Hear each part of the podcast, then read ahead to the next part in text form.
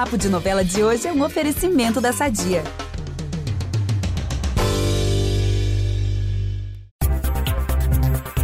Amigos, eu já começo o episódio de hoje dizendo que nós vamos ter mais uma vítima no próximo capítulo de Pantanal. E o pior, é a segunda vez que ela morre. Calma aí que eu já vou explicar. Ah, e para variar, quem é o culpado? Sim, ele mesmo que vocês estão pensando. Aqui é o Ícaro Martins com a rodada saideira de spoilers para fechar essa semana. Bom, vocês viram que o Tenório quase levou outro bote do Velho do Rio em forma de sucuri, não é?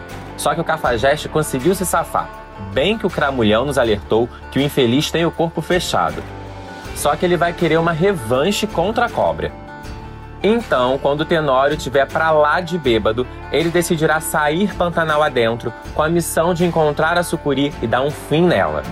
Só que ele não é trouxa, certo? É o tipo de vilão que terceiriza a crueldade e sempre coloca alguém para fazer o trabalho sujo. Dessa vez será o filho Renato.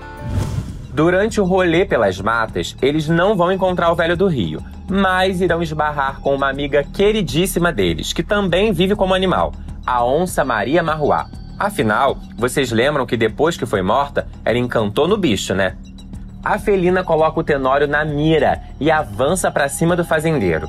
O Renato vai ficar desesperado ao ver o pai diante da morte iminente e acaba tirando contra a onça e a matando. Pois é, gente, vão matar a Maria Marruá de novo. Quando estiver quase morta, a onça será encontrada pelo velho do rio e será nos braços do amigo que ela vai fazer a sua passagem. Ele vai jurar vingança em nome da velha companheira. Já reconciliada com Jove, a Juma vai estar lá na fazenda, bem longe de toda essa ação. Mas mesmo distante, a moça vai sentir que algo aconteceu com a sua mãe. Ou melhor, ela não vai mais sentir a presença da mãe.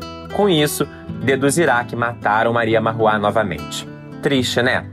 E é claro que vai sobrar para quem não teve nada a ver com isso. O Ari, que agora não fala mais câmbio, vai informar a Zé Leôncio que o Ibama tá na cola investigando um crime ambiental, já que o cadáver de uma onça foi encontrado no terreno da fazenda dele. Tenso, não é?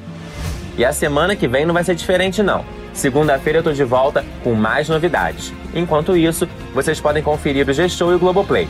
Beijão!